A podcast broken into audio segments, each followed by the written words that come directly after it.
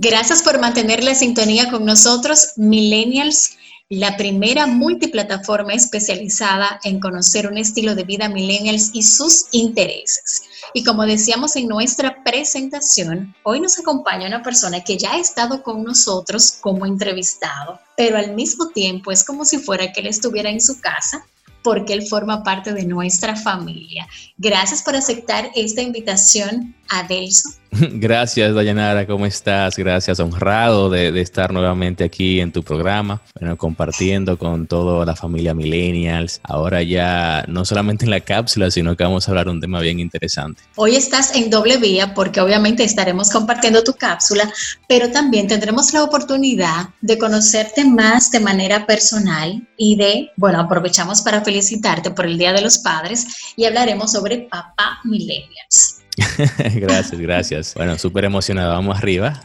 Cuéntanos de, de, esta experiencia, cómo fue todo el proceso de Alex. ¿Ustedes lo esperaban o fue algo así como de manera sorpresiva? Bueno, se nos adelantó realmente porque estábamos hablando de, ese tema junto eh, con mi esposa Angie, que, que, estábamos pensando ya, bueno, ya llegó el momento de que tenemos que tener un bebé. Claro, la situación económica eh, no, no lo veíamos bien difícil y, decidimos entonces, bueno, vamos a hacerlo para el próximo año, a ver qué tal, pero se nos adelantó porque en lo que estábamos planificando para el próximo año llegó en esa misma fecha y ya tú sabes, eso fue todo un revuelo. A mí me causó una ansiedad el hecho de yo saber que, iba a ser papá y no estaba preparado.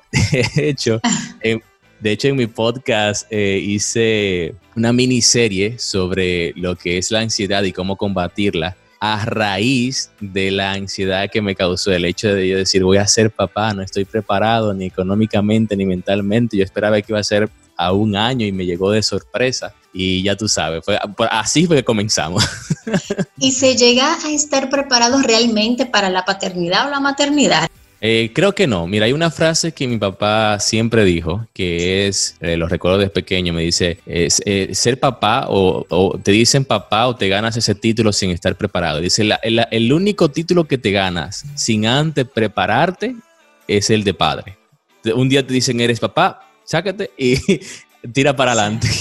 Ajá. Y a propósito de que mencionas a tu papá, la generación millennial se ha caracterizado por implementar cambios obviamente sin juzgar las otras generaciones, ¿cuáles cosas tú has querido implementar en Alex que probablemente pasó contigo, pero que tú entiendes que lo puedes hacer de una manera diferente? Bueno, eh, siempre uno quiere lo mejor para los hijos. No, bueno, eh, eh, te voy a hablar en mi caso de mi experiencia y lo que yo y lo que yo quiero. Claro, uno quiere lo mejor para, para los hijos y siempre he pensado en, en Alex en cómo sacar el mayor potencial de lo que él tiene. O sea, que desde el momento que yo comienzo a ver algún, algún indicio de que le guste algo o que tiene talento para alguna área, eso, eso es lo que yo quiero eh, desarrollar en él claro, hay, hay, cosas que quiero cuando vaya creciendo, por ejemplo, el proceso de entrar a la universidad para mí fue un proceso bien difícil porque no tenía muchas opciones ni experiencias para yo poder decidir. Me, he puesto el propósito de, la meta de cuando Alex tenga unos 12 años, 13 años, intentar de que eh, asista a diferentes trabajos, ya sea de amigos. Por ejemplo, yo tengo un amigo que es dentista, eh, pásate para allá dos semanas, Alex, y mira cómo es eso, eh, visualiza eso, interactúa, trabaja ya dos semanas, tres semanas, y luego pasarlo a otra profesión, y luego a otra profesión y a otra profesión para que tenga una experiencia como un tipo de bootcamp así bien fuerte, pero para que sepa exactamente qué es lo que, eh, hacia dónde se dirige, la parte práctica, cómo se vive, cómo, se, cómo es el día a día, de qué trata eso, porque a mí no me dijeron nada. O sea, llega un punto que estaba en cuarto de bachillerato y digo, bueno, ¿qué es lo que toca ahora? La universidad, pum, tiene que decidir en esta semana. eso, así fue en mi caso. Pero yo quiero hacer eso con Alex como de manera distinta. Quiero que experimente, quiero que pruebe cosas diferentes. Eh, la, parte de de la parte práctica es lo que quiero más desarrollar en él. Y de hecho, en la entrevista que yo te realicé, una de las cosas que tú decías y que vives constantemente hablando de eso es que tenemos que reestructurar muchas cosas para que la nueva juventud de ahora pueda insertarse de una mejor manera. Por ejemplo, tú hablabas de muchas de las materias, de las asignaciones que tenemos en la universidad que deberían de implementarse, por ejemplo, la educación financiera, la inteligencia emocional, todos esos aspectos para reinventarse. Es decir, que tú quieres que tu hijo tenga esa oportunidad quizás a través de la crianza y las vivencias con ustedes. Claro, y más ahora, date cuenta que ahora mismo, en medio de la pandemia, se va a hacer algo que nunca se, había planificado, que es lo que está en boca de todo el mundo, el homeschooling. El hecho de tú poder darle eh, enseñanza a tu hijo desde la casa. Entonces ahí es, ahí, es diferente, porque entonces ahora tú tienes que enfocar realmente en desarrollar esas habilidades que tú sabes que son necesarias para el futuro. Porque date cuenta de algo, que nosotros la generación millennials yo digo que nacimos como en, el medio de la transición digital, aunque ya estábamos en ese proceso de, información, la, parte digital y el desarrollo de todo esto, pero eh, por, la misma situación del coronavirus, yo creo que este proceso de, digitalizar las cosas del día a día se ha, adelantado 5 o 10 años. O sea, ahora mismo tenemos que digitalizar todo. Eh, los trabajos lo estamos haciendo ahora desde la casa. Eh, las personas que tienen cierto conocimiento están desarrollando sus habilidades para hacer cursos online. Los psicólogos, terapeutas que hacían terapia presencial están ahora trasladándose a la parte de hacer, hacer la terapia virtual que había cierto, eh, cierto temor con eso y decían que no se podía, que no se podía, que no era debido y ya obligatoriamente todos tuvieron que pasar a digital. Entonces estamos viendo en ese proceso y claro, Alex se está desarrollando, Alex tiene un año y medio, Alex se está desarrollando en medio de, de, de, esta pandemia y esta situación que vamos a ver qué depara el futuro, por lo que sí estoy seguro que quiero desarrollar la mayor cantidad de habilidades posible porque antes nuestros padres decían, ok, toma, estudia, eh, fórmate en una universidad y consigue un trabajo. Ahora mismo hay una incertidumbre de que no sabemos qué va a suceder en el futuro. Las cosas cambian tan rápido que ya tú no sabes hacer un plan de que a 5 a 10 años. es meramente imposible. De hecho, hay un meme que anda circulando en las redes sociales que dice, no me preguntes cómo me visualizo de aquí a 10 años, porque no sé lo que voy a hacer de aquí a diciembre 2020. Es así, incluso los libros de negocios eh, más recientes ya dicen que eso de visualizar a una empresa a 5 años ya se, se está quitando esa forma de pensar. A lo más puedes hacerlo a un año, hacer la meta a un, año, a un año, a dos años, o sea, siempre a corto, porque es que la revolución que estamos viviendo ahora es, es algo que uno no sabe exactamente a, qué, vamos, qué vamos a afrontar, porque es una revolución digital tan, tan, tan agresiva y, y, cada vez aparece un nuevo producto, un nuevo servicio y una mejora constante que tú no puedes hacer un plan a 10 años, es meramente imposible. Y ahora que mencionas esta palabra clave, pandemia, ¿qué ha sido lo más difícil de tú crear y acompañar a Alex en este proceso de, de, pandemia, partiendo de los propios ejemplos que tú estás diciendo, que estamos tomando webinars, que estamos desde la casa trabajando, pero que al mismo tiempo quizás teníamos más ayuda, más brazos y ahora no lo tenemos porque tenemos esta realidad? ¿Qué ha sido lo más difícil para ustedes? Te diría eh, rápidamente que, sería la parte de socialización, de socializar con otros niños.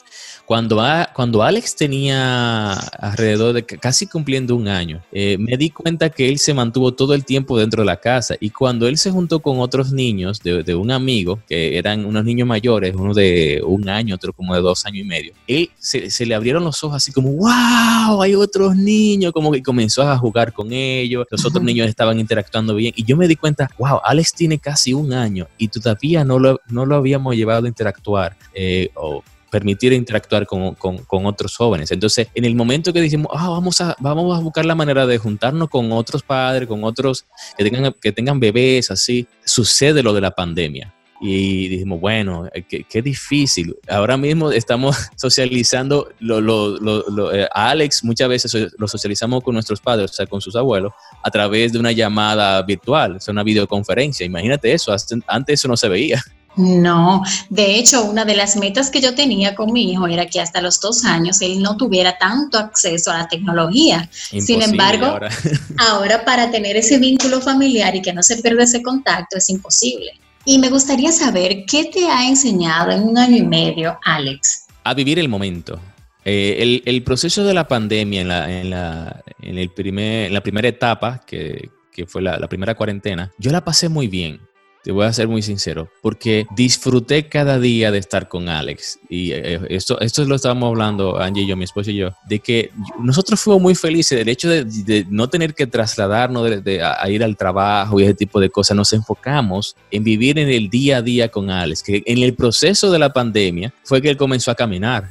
Entonces imagínate, eso era como, wow, está caminando y disfrutar eso, esos detalles, esas pequeñas cosas que muchas veces yo escuchaba a compañeros de trabajo decir, mira, ya aprendió a, caminar y yo estoy aquí en el trabajo y no, no, no, pude disfrutar ese momento, no lo pude capturar en un video, en una foto o por situaciones así, no, o sea, ese, ese proceso de, de, vivir en el día a día, vivir eh, un amor genuino, que no, no, lo había experimentado así, que muy me recuerdo las palabras de mi padre que me, que me dice, reconocerás o descubrirás el amor verdadero cuando tú tengas a tu hijo en brazo. Y no se equivocó, así fue. Y para mí ha sido toda una experiencia. Entonces con Alex he aprendido a vivir el día a día agradeciendo de que él está aquí, de que estamos con salud, eh, de que Dios nos ha provisto, de que estamos bien. Eh, eso es lo que más puedo destacar de este proceso. ¿Cuál fue tu reacción cuando tú tuviste por primera vez en tus brazos a Alex y cómo tú sientes que ha cambiado tu vida con el nacimiento de él?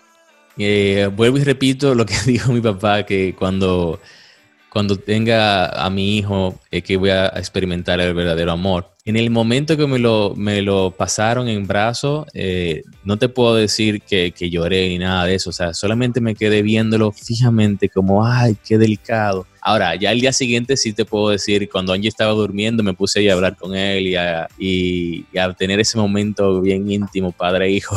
sí, sí lloré, sí lloré de agradecimiento, de felicidad, que, no, me no pensé que me iba a pasar, pero, pero sí lloré de, de, de felicidad, estaba, estaba bien agradecido, salió todo bien salió saludable, todo bien con Angie y, solamente me dediqué a, experimentar, a disfrutar ese, ese pequeño momentico para, agradecer y esa fue la experiencia como que me marcó más. Ahora, el, proceso de verlo crecer eh, es igual, o sea, tú cada día, yo, yo me sorprendo cuando dices, ah, ya, ya está caminando, ya está hablando, mira, aprendió a hacer estabilidad, eh, es como que me sorprendo cada día más de, lo, rápido que va creciendo y lo rápido que va aprendiendo. Adelso, y también me gustaría, aunque hablamos de las generaciones ahorita, que pudiéramos quizás hacer un análisis de cómo los papás millennials ahora, en comparación con otras generaciones, se sienten o se ven más comprometidos. Por ejemplo, ahora tú ves el papá que va al supermercado con sus hijos, que inclusive en las citas médicas acompaña más a la mamá,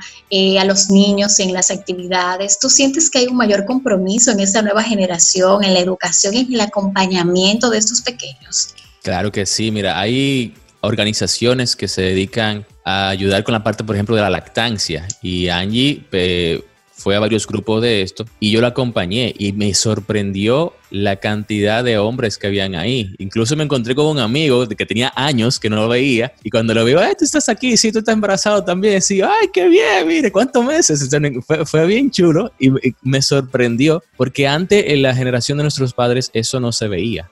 Entonces estamos en una generación, mi generación, la generación millennials, es una generación que busca información. Desde el momento que, que nos enteramos de que íbamos a ser papá, eh, íbamos a ser padres, comenzamos a investigar desde el momento de la formación, eh, todo el proceso, cómo íbamos a prepararnos, eh, el proceso de lactancia, cómo lo íbamos a hacer, educar a nuestros padres, porque nuestros padres no, nos, criaron a base de fórmula eh, en ese caso, pero nosotros teníamos el deseo de que fuera con lactancia y nos enfocamos primero nosotros a aprender para antes de que llegara el nacimiento, ya nosotros tenerlos a ellos también informados de cómo iba a ser este proceso. Y gracias a Dios respetaron mucho, incluso se sorprendieron de lo avanzado que está todo eso, de, la parte de la lactancia, de cómo criar, técnicas para, por ejemplo, poderlo dormir y todo ese tipo de cosas bien prácticas que nos ayudan muchísimo. Eso nos ayuda más porque como padre, como papá, yo en este caso, puedo dar una mano amiga a, mi esposa, tú sabes, si yo sé exactamente qué tengo que hacer o por lo menos tengo una idea, entonces ella puede eh, confiar, contar conmigo porque puedo darle apoyo. Y claro que sí, porque sobre todo ahora también eh, la mujer quiere, quiere tener la oportunidad de desarrollarse y para eso necesita contar con el necesario apoyo de la pareja. Y combinado ahora con la pandemia, esto que estamos viviendo, con más razón aún Sí, eh, hablando, hablando de eso, también hay una situación generacional. Nuestros padres antes eh, vivían en una casa, abuelo, tío, primo, había más cantidad de personas. Ahora comúnmente la, generación millennials, la pareja contra el mundo, tú sabes, y tienen que buscar la manera entonces de cómo poder trabajar en equipo para poder lograr las cosas. Y al inicio también es un choque porque eh, en los entrenamientos nos decían no es bueno que se acerquen en los, primeros días, que se acerquen personas con olores fuertes, eh, así con esos perfumes bien, bien fuertes. Eh, no todo el mundo tiene que irlo a tocar porque hay una cultura de que, ah, llegó un bebé, nació alguien, vamos, vamos a visitarlo y esto. Yo siempre me encontré eso como, no, no es muy bueno porque recién nació, está creando los anticuerpos, las personas van y quieren empezarlo, bebé. Nosotros pusimos nuestras reglas desde el inicio y, avisamos antes cómo queríamos que fueran las cosas. Al inicio fue un choque. Te digo que hubo una situación un día que mi mamá llegó a la casa, quería ver a, Alex, que estaba recién nacido, pero llegó con un perfume muy fuerte. Yo le dije, yo no, no puedo dejarte pasar. Y fue un choque. Yo sé que ella se sintió muy mal. Y yo también me sentí mal pero yo quise como poner las cosas claras y suerte que mi padre me, ayudó en esa parte. Dijo, mira, entiende lo que ellos quieren hacer las cosas a su modo, que quieren poner eso a sus reglas. Es un asunto de protección y amor. Ya luego, ya cuando Alex ya tuvo cierta, cierta cantidad de días, cierta edad, entonces yo digo, ok, ya interactuamos y todos los fines de semana eh, vamos a, a, las casas de los abuelos. Tú sabes que yo creo que ese es uno de los mayores desafíos que tiene la generación millennials, que quiere hacer las cosas de manera diferente, pero es precisamente por la cantidad de información que ha buscado, como bien tú decías, y quiere hacer las cosas quizás no perfectas, pero un poquito más por el libro, buscando el bienestar en todos los órdenes. Y a veces las otras generaciones tienden a juzgarnos o ser un poco duros con sus comentarios y acciones, quizás por el mismo desconocimiento que tienen o porque quieren continuar repitiendo lo mismo basado en la famosa frase de que si funcionó, o sea, hay que seguirlo haciendo de esa manera. Y no, no es así. Claro, y siempre está la, típica, la típica madre, abuela o tía que dice, pero eso lo hicimos contigo y tú saliste bien, o, te dimos tal cosa y, todo funcionó bien. Sí, pero con, el tiempo uno, uno, va obteniendo más información, más estadística, más casos reales de por qué una cosa sí, por qué una cosa no, y uno trata de, de aplicarlo. Claro, nosotros tuvimos la ventaja de que nuestros padres, tanto de Angie como los míos, no, nos dieron libertad de nosotros tomar las decisiones y hacer las reglas que nosotros queríamos. Yo sé que en algunos casos hay otros, eh, como hay, otras parejas que sí tienen que lidiar con padres que no están muy abiertos a estas eh, nuevas, nuevas metodologías que ellos no comprenden porque han sido criados de otra manera, que su abuela, que su bisabuela siempre lo hizo de tal manera y porque ahora tú quieres cambiar lo que siempre se ha hecho. Y ese, ese sí es un desafío cuando tenemos esa parte de que hay padres entonces que no hacen ese reto de que tú quieres implementar algo que tú sabes que funciona y que es bueno para tu hijo, pero tienen, vienen con, los padres vienen con tradiciones, con cosas que ni siquiera tienen base, sino porque sí, porque fue tradición y, y punto. Yo sé que eso es un gran desafío para algunos padres millennials. Adelso, ¿cuál es el mayor legado que tú quieres dejarle a Alex? Oye, esa, fue, esa sí está difícil. El mayor legado que quiero dejarle a Alex. Mm, me gustaría crear a Alex para que sea independiente, pero que tenga las habilidades para que sea una persona de bien, que sea una persona que lleve una energía positiva, que lleve esperanza donde camine, que sea una persona que realmente quiera hacer un cambio en la vida de otras personas Claro, ese es mi anhelo que yo quisiera que él fuera, pero él va a tener, él va a decidir en algún punto qué va a querer hacer con su vida y yo voy a estar ahí para, si Dios lo permite, para darle todo mi apoyo, hacer todo lo posible para desarrollar cualquier meta, objetivo, sueño, habilidad que él quiera desarrollar. Finalmente, Adelso, nos encantaría que tú puedas decirnos tu podcast para nosotros buscar y conocer, escuchar un poco esa historia de tu vivencia con Alex cuando estaba por nacer. Bueno, el podcast es ah, del Sureña Podcast Entre Amigos. Está en, todas las plataformas eh, de, consumo de podcast. El más principal aquí en República Dominicana es Spotify, que lo pueden buscar, incluso solamente poniendo mi nombre, Adelso Ureña, puede aparecer. Eh, este podcast es más especializado en entrevistar a expertos en el área de marketing digital, negocios online y crecimiento personal. Pero en los, en los inicios sí hablaba mucho de, de, de temas relacionados así como millennials, eh, temas sobre eh, mentalidades, inteligencia emocional, eh, temas que yo consideraba que son y que considero todavía que son muy importantes de, de tomar en cuenta. Hay una serie, realmente ahora mismo no tengo el número, pero sí está alrededor del episodio 20, 20, 24, que habla sobre cómo combatir la ansiedad. Y en esa, en esa serie entrevisté a diferentes personas, tanto del área de nutrición, coaching, que, que, abordaran herramientas de cómo